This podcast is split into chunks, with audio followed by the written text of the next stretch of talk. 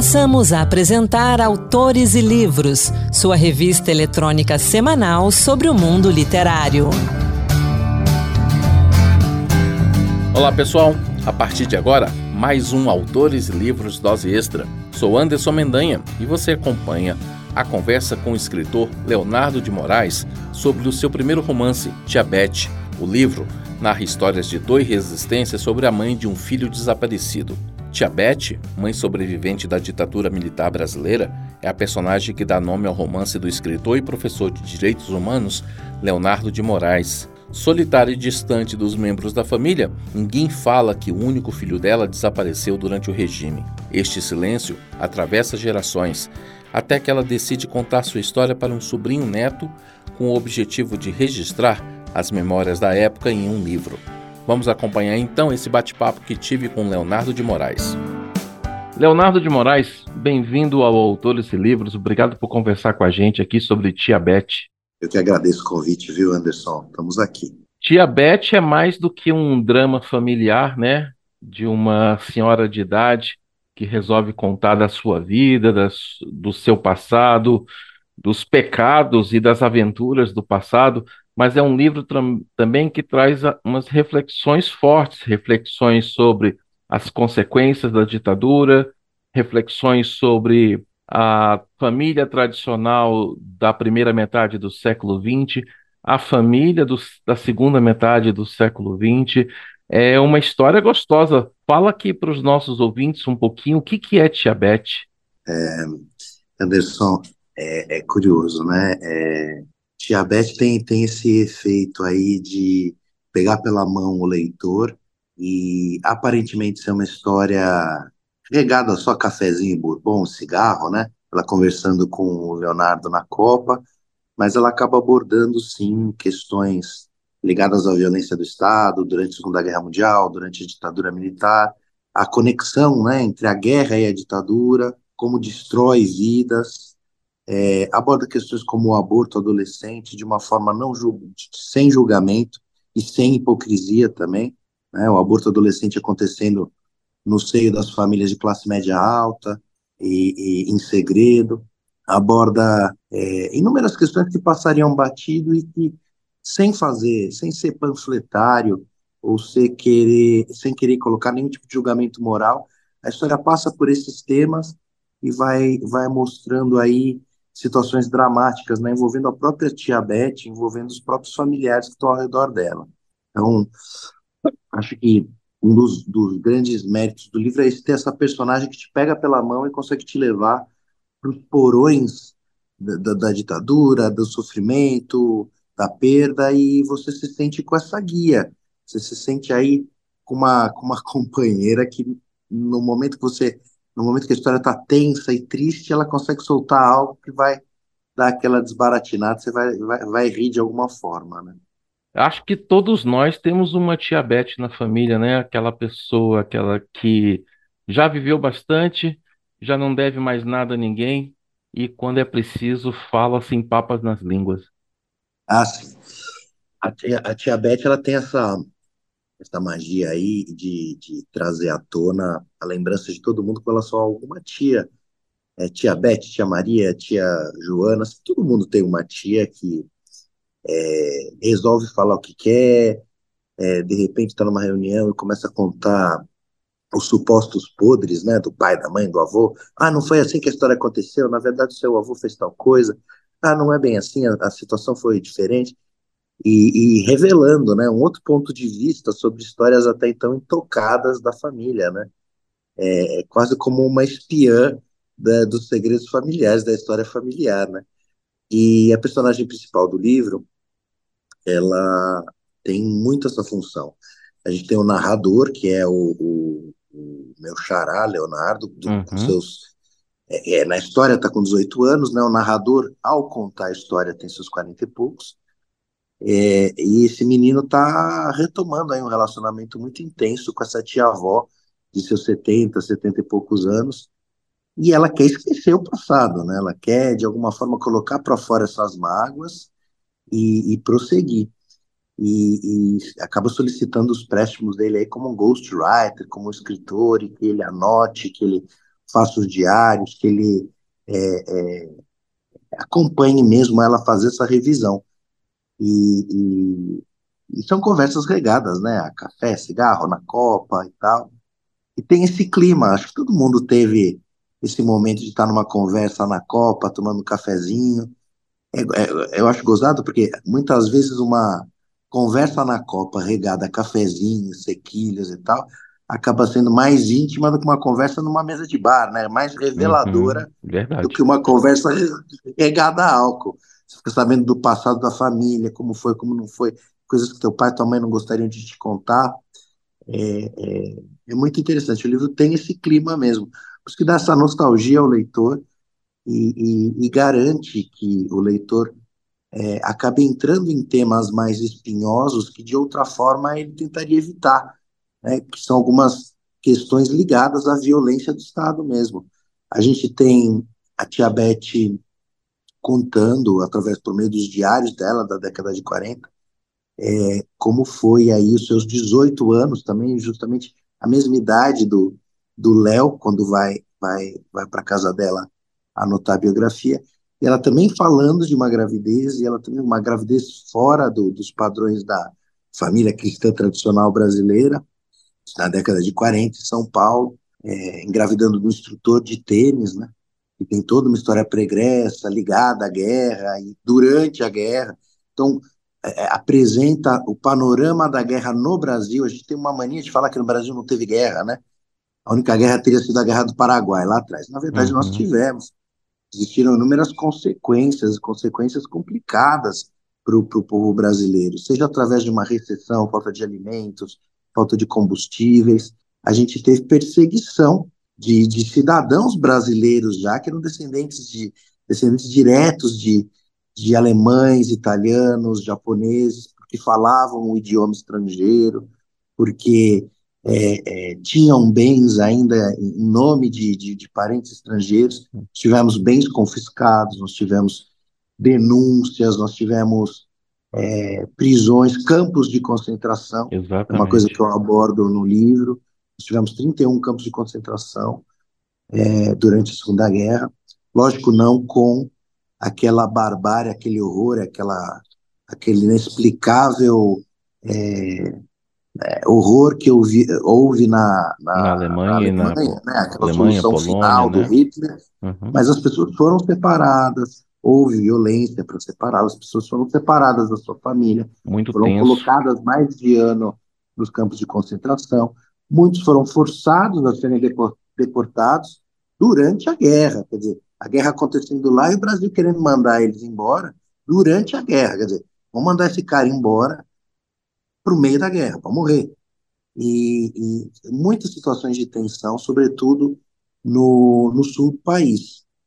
E a história de Tia Beth, a história de Tia Beth, o gatilho dela é essa relação com o sobrinho. Ela começa a contar as histórias de vida dela e a história de amor dela que aconteceu durante a Segunda Guerra e a perda do filho que aconteceu durante a ditadura.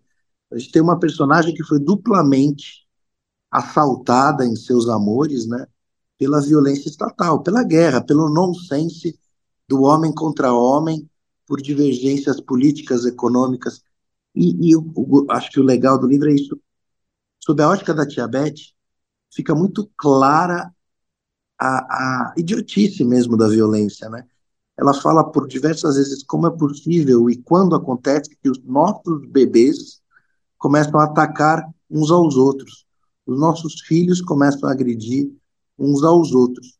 Todas as crianças já é, é tropeçaram, ralaram o joelho, todas as crianças já pediram um beijo de boa noite, todas as crianças já tiveram aquela sua fragilidade, queriam um abraço, e quando é que elas deixam de ser é, é, é, esse polo amoroso para se tornarem fantoches né, nas mãos de, de homens engravatados, de velhos endinheirados.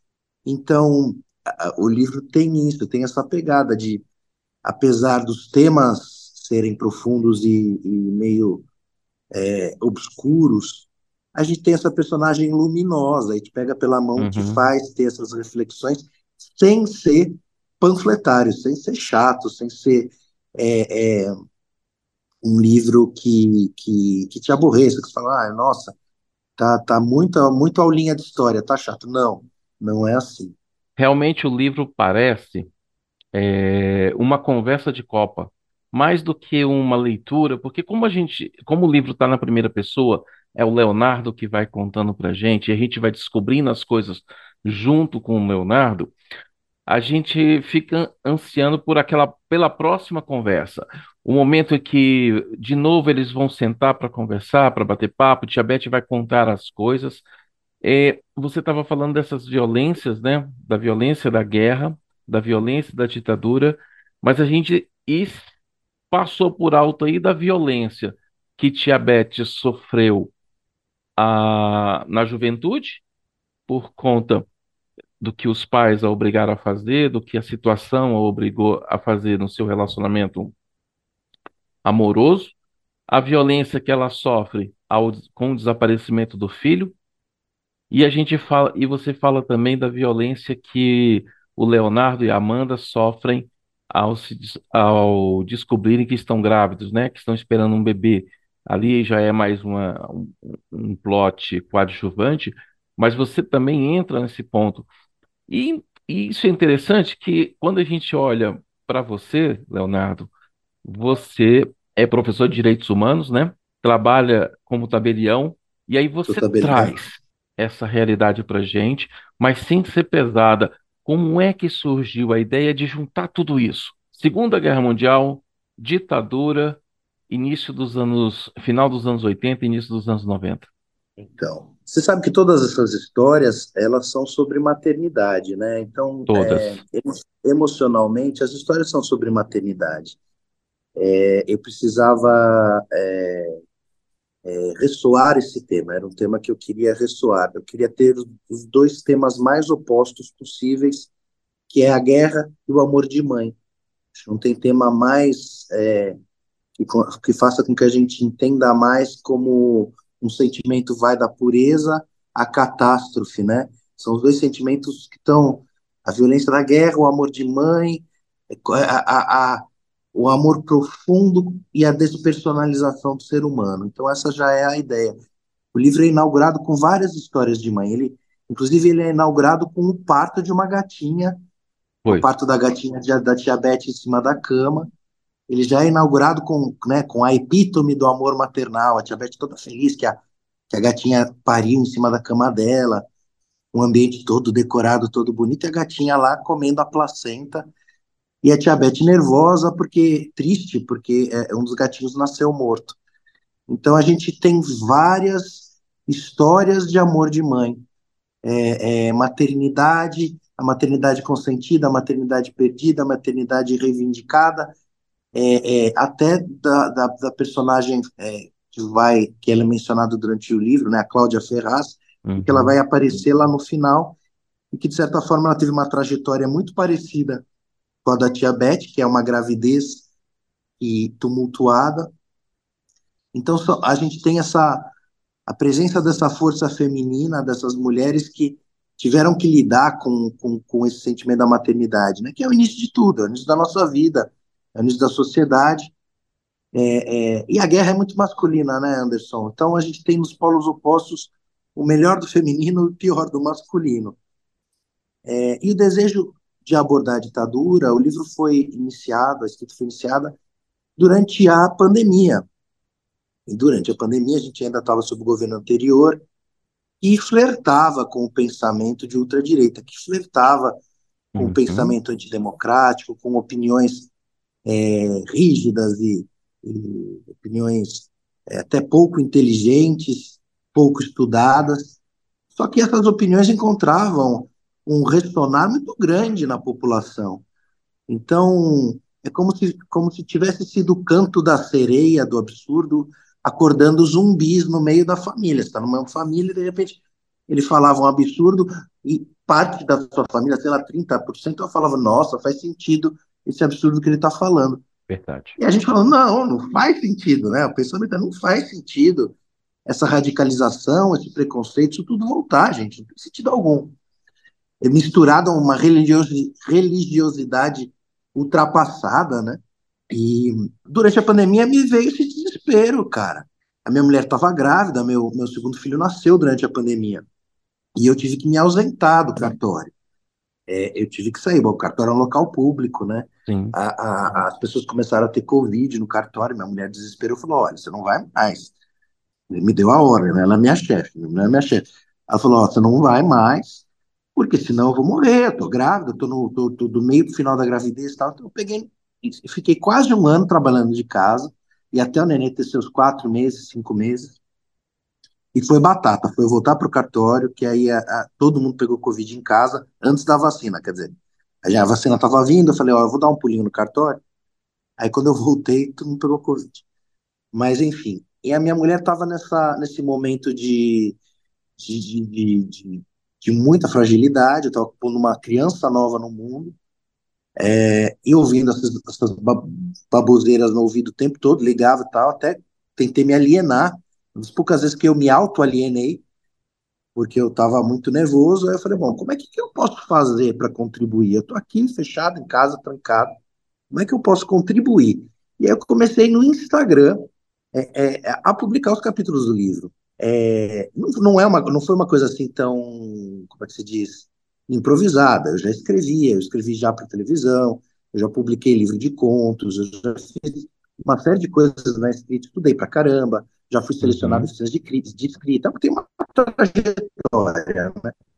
Mas romance sempre me apavorou, cara. Anderson, imagina você fala, pô, vou escrever 300 páginas sobre o mesmo assunto, meu Deus, e ficar chato, e ficar panfletário, que eu detesto o livro. E olha que eu abordei sim, sim, sim. no, no, no, mas ficar panfletário, ficar é, chato, bom. E, e, eu sempre tive essa insegurança. Eu tenho um projeto de romance aqui em casa que estão 15 primeiros capítulos, e aí eu lia, relia e parava, lia, relia porque vinha autocrítica. Mas durante a pandemia eu acabei publicando Tia Beth, Tia Beth furou a fila, né? Essa é uma história que furou a fila. Acabei publicando no Instagram. Falei, quer saber? Dante, vai. vou publicar no Instagram mesmo, vai que vai. Fui publicando capítulos curtos, capítulo, capítulo.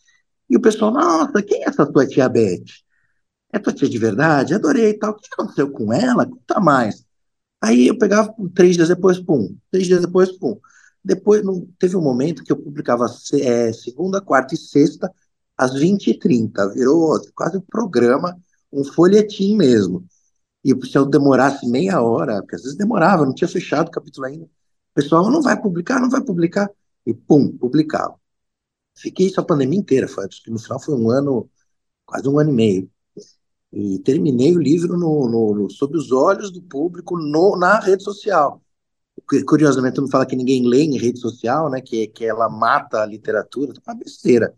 Lógico que durante a pandemia estava todo mundo procurando o que fazer, então hum. as pessoas não estavam muitas vezes indo ao trabalho, lógico que elas iam ler qualquer coisa, até bula, elas pegavam lá na internet, mas eu tive um, um posterior pandêmico, né, terminou depois, o pessoal continuou acompanhando. Isso me ajudou muito, porque eu publicava e eu não podia voltar atrás na história. O que eu contei, contei, está contado. A narrativa está fechada, não volte atrás. E eu consegui é, é, prosseguir, prosseguir, prosseguir, colocar para fora essa história que veio como uma enxurrada. Ela veio trazendo conteúdos familiares, pessoas, é, é, é, arquétipos da minha família, né? situações que eu vivenciei, é, coisas que estavam muito na minha pele, elas saíram num jogo muito interessante chegou a ficar com 600 páginas, né? Quando eu fui reduzir depois para fazer a primeira leitura, deu 600 páginas. Aí tinha uma outra coisa que dava para cortar, mesmo que eu já sabia que eu tinha enchido linguiça. É, mas eu cheguei a 530 páginas, não consegui tirar muita coisa, não. Aí, lógico, tive que tirar mais, porque quem vai publicar um livro de 500 páginas do autor iniciante, né? É. É, quem é Leonardo de Moraes? O livro sai caro e tudo tasca, aí eu cortar mais um pouco. Até que chegou num momento que não dava para cortar mais. E eu fui acompanhado aí, praticamente desde o início, pelo Felipe Colbert, da Insignia Editorial, que se tornou um grande parceiro. Ele fez o primeiro, ele fez a primeira leitura crítica, né? Me deu um super estímulo. Ele fez a primeira leitura crítica antes até de eu finalizar, estava inseguro, já estava rolando uma pressão, as pessoas queriam o final da história. Eu falei, meu Deus, eu criei um monstro, diabetes almogar. Sabe quando você tem a sensação que o seu trabalho ficou maior uhum. do que a sua capacidade enfim, segurança. E ele me ajudou, ele me ajudou a acalmar, falou, calma, a história tá boa, a história tá maravilhosa, vai, prossegue e tal. E, aí o Felipe Colbert, que é o, o editor da, da Editorial, ele me ajudou a cortar mais um pouco, ele falou, olha, vamos fazer o seguinte, vamos fazer uma formatação do livro para que ele não fique tão grande. A gente faz com que um capítulo inicie praticamente depois do outro. Não vai ser inaugurado em páginas ímpares. Eu não sei se você percebeu que o livro é assim, né? Ele, ele logo está engatado. E, e, por quê? Porque, primeiro, porque isso faz o livro ficar mais barato, né? E, e Uhum. autor iniciante, literatura no Brasil, sabe como é que é. E, e segundo, porque existe toda uma questão, os livros maiores de determinado tamanho, eles começam a precisar de estande especial, ele tem toda uma maneira diferente de distribuição. E aí eh, ele falou, não, vamos por motivos econômicos e por motivos de estímulo à leitura, né? Para não sucar o leitor. Agora, o pessoal tá lendo dizendo, não, é muito fluido, eu não percebo que é Sim, tão sim. grande. Quando eu Uma, vejo, co- eu já estou mais da metade. E é um uma coisa que eu gostei na leitura é É, conta pra que mim aí tudo que você achou. o que eu gostei na leitura é que, apesar do Leonardo ser narrador, ao inserir o diário de Tia Beth no meio do livro, você dá um respiro no narrador, você muda, né? Que aí vai passar para Tia Beth narrando as coisas, e assim gera ainda mais eh, desejo e ansiedade para saber o que que vem depois.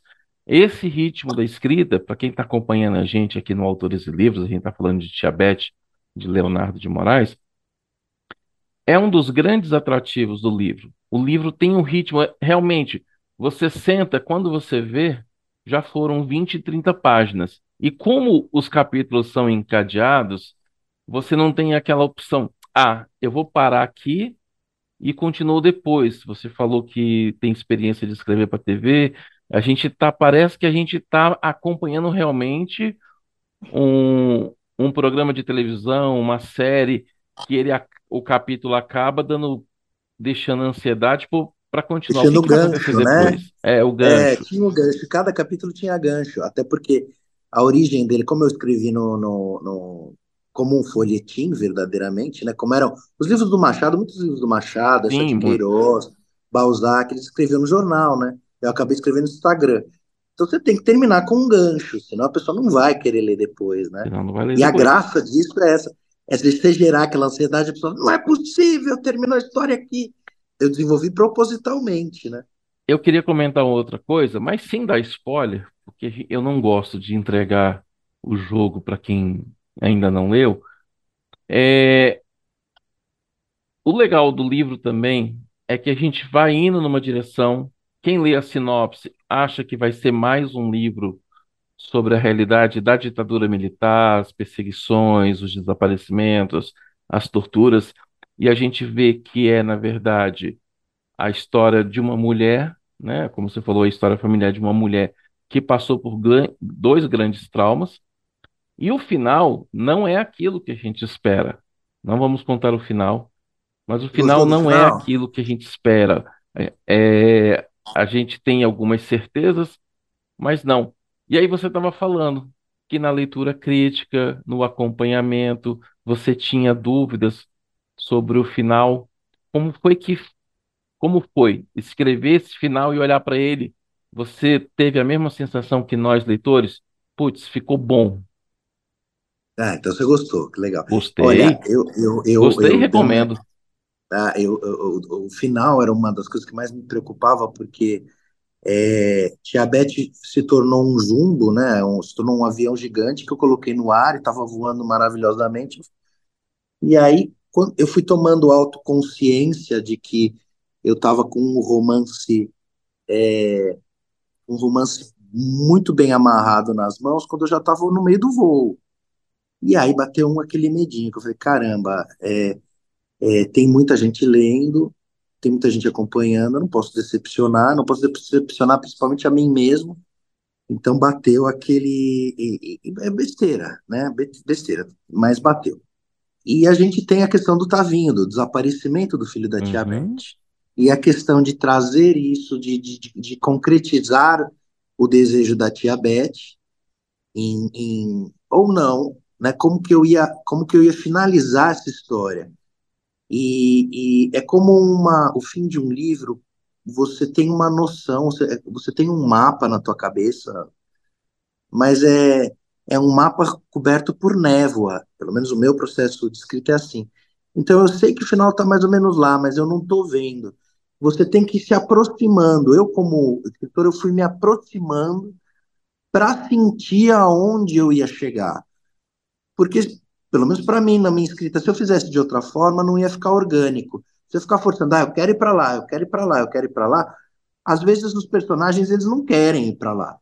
É uma coisa meio esquizofrênica o processo de escrita, viu, Anderson? Porque eu estava comentando ontem, ontem teve leitura coletiva com a, com, uhum. feita pela LC Comunicações. Foi. E aí eu, eu contando, eu contando da, da, de como é o meu processo criativo e a gente tem personagens, a gente tem mulheres muito fortes na história, né? A gente tem a tia Beth, que é uma figuraça, mas a gente tem uma amiga da tia Beth, que é a Antônia, Antônia. que consegue ser muito mais doida, né? E às vezes eu estava fazendo uma cena, eu estava vendo a cena, a cena acontecia, disparava a Antônia, a voz da Antônia ela surgia, falando uma loucura. É muito estranho você, eu, é, a maneira como eu escrevo, eu sei que os personagens estão naquela sala e eu dou autorização para eles falarem. E aí eles começam a falar, eu sinto como é que vai ser a dinâmica da conversa. E é como se eu escutasse e escrevesse. E, eu estou falando isso porque eu estou querendo dizer a falta de controle na hora que você vai escrever o final, ou na falta de controle na hora que você vai escrever uma cena, porque um ou outro personagem é caótico e ele traz essa energia do caos dentro dele, né? Então, por exemplo, a Antônia, que é a melhor amiga da Tia Beth, é uma personagem que eu não, às vezes eu não conseguia segurar ela na cena. Você está fazendo uma cena, ela é daquelas pessoas, você deve ter, você percebeu, você está fazendo a cena, ela, ela é daquelas que desbaratina, nossa, trocou papel de parede? Sabe assim, aquela pessoa que não. E, e todos os personagens têm essa é, é, riqueza. E eu só tenho que, só tenho que, e... de alguma forma, testemunhar Amarrar. o que eles estão fazendo. Aliás, eu achei Isso. que a, eu não me confirma não, mas eu acho que você tinha uma antipatia com a Cláudia, a mãe do Leonardo, porque toda vez que ela entra em cena, ela parece realmente antipática. É, então, ela acaba tendo, ela, ela acaba tendo esse antagonismo. Isso é um pouco proposital. Eu não posso colocar todos a todos, todos bonzinhos demais. Todos é, todos agradando o leitor, porque senão eu perco o foco, né? Como a Cláudia também é mostrado que ela tem uma personalidade forte, é, eu não poderia deixá-la de uma forma a roubar a atenção da tia Beth. Então eu tinha que colocá-la é, rivalizando, colocá-la é, incomodando. E naquele momento em que o Léo passa por uma, uma situação, como você falou, acho que não é spoiler, né? Dá para contar porque está até na sinopse, a sinopse atrás da, do livro, tem a situação do aborto. É, quem, quem dá o acolhimento ao Léo é a tia Beth. É a tia Beth. E a Cláudia acaba se tornando uma figura de ciúmes, porque, pô, quem é essa mulher? A tia do meu marido vai estar tá ocupando o lugar de mãe e tal. Então, isso cria uma dinâmica interessante. Só que lá pelas tantas no livro, a gente percebe que a Cláudia é mais uma pessoa vítima das escolhas dos outros. A Cláudia sofreu na mão do Bernardo, né, que é o pai do Léo, que é um cara que faz escolhas, é, é um cara também muito infantil, né? Aí, que uhum. trai, que vai para cá, vai para lá, é infantil de um lado, é sequelado do outro, afinal de contas, ele era o melhor amigo do, do primo, né? Que, que, que desapareceu. Então, é, é, o livro ele dá conta, acredito que dê conta, né? Você pode até falar melhor que eu como leitor. Ele dá conta dessa complexidade das pessoas e como a personalidade deles, de alguma forma, é reflexo das sequelas, das, dos traumas que foram acontecendo. Porque como a gente volta 20, 30 anos para trás, depois vai para frente, depois vai para trás, você consegue perceber, você fala, pô, esse personagem aqui parecia tão maluco em tal sentido, mas agora faz todo sentido o que aconteceu lá atrás. Agora uhum. eu consigo entender por que, que ele é assim, e aí você desenvolve uma, uma simpatia, né? Você fala, pô, cara, tamo junto, te entendi. Não é por mal que você é assim. Então, é, mas me conta, o final você achou que. Fala pra gente. Eu gostei muito do, eu gostei muito do livro inteiro. Gostei da Tia Be do final, né? Eu acho que foi um final muito bem resolvido, né? Os dois finais, o final do Tavinho e o final da Tia Beth do Leonardo. É, adorei os casos de família e as revelações, né? O para quem vai ler o livro, o Natal de 86, se eu não me engano. 80, é, Natal de 86. O Natal de 86, que fica, que entra ali na segunda metade do livro, e a gente quer saber o que, que aconteceu nesse Natal de verdade. E, Léo, a gente vai batendo papo aqui, o tempo vai passando e, e tá acabando o tempo. É, eu vou deixar aí para os nossos ouvintes a dica de Tia Beth, né? E eu queria que você desse os caminhos para as pessoas poderem te encontrar nas redes sociais, onde que elas podem encontrar teu livro também. Nas redes sociais eu estou no Instagram e no TikTok. No Instagram, que é o principal local onde eu estou, o nome é arroba Leo, underline, aquele tracinho embaixo, né? Leo, underline, Moraes, underline, arte, sem o E no final, arte mudo. É, e no TikTok, acho que é a mesma coisa, não vou lembrar. É a mesma coisa. No TikTok é a mesma coisa. É a mesma coisa. Arroba Leo, underline, Moraes, com E, underline, arte, sem E no final. E Tia Beth pode ser encontrada nesses grandes marketplaces, né?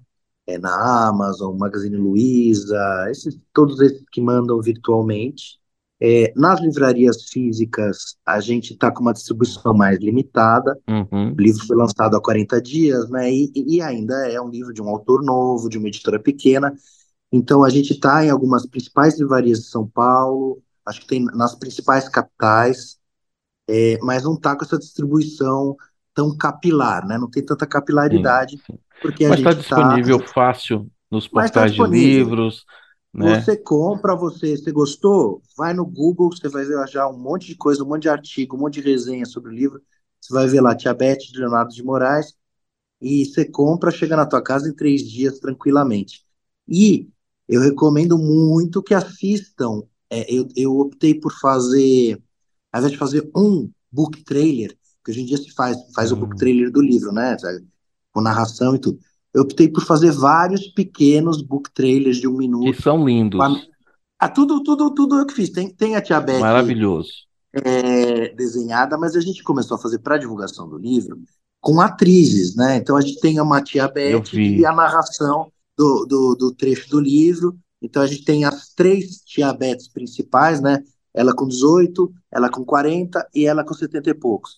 Então eu recomendo que vocês corram lá porque está muito legal. São trechos que não vão dar spoiler, trechos curtos, uhum. mas dá para você sentir o tom do livro, você sentir a trajetória da personagem e se apaixonar até antes mesmo de comprar o livro. Leonardo de Moraes, obrigado pela conversa aqui no Autores e Livros. A gente podia aqui ficar batendo papo a manhã toda, mas obrigado pela conversa, obrigado pelo livro, sucesso e que venham mais histórias. Obrigado, Anderson. Muito obrigado mesmo pela oportunidade, pelo papo. Foi uma delícia aí. Obrigadão. Passou rápido, hein? Obrigado. Essa foi a conversa com o escritor Leonardo de Moraes sobre seu primeiro romance, Tiabete, publicado pela Insignia Editorial. Leonardo de Moraes é escritor, roteirista, artista visual e professor de direitos humanos. Você encontra ele tanto no Instagram quanto no TikTok no perfil arroba leo Moraes arte. E o Autores e Livros Dose Extra vai ficando por aqui. Obrigado pela sua companhia. Até a próxima. Boa leitura. Acabamos de apresentar Autores e Livros, sua revista eletrônica sobre o mundo literário.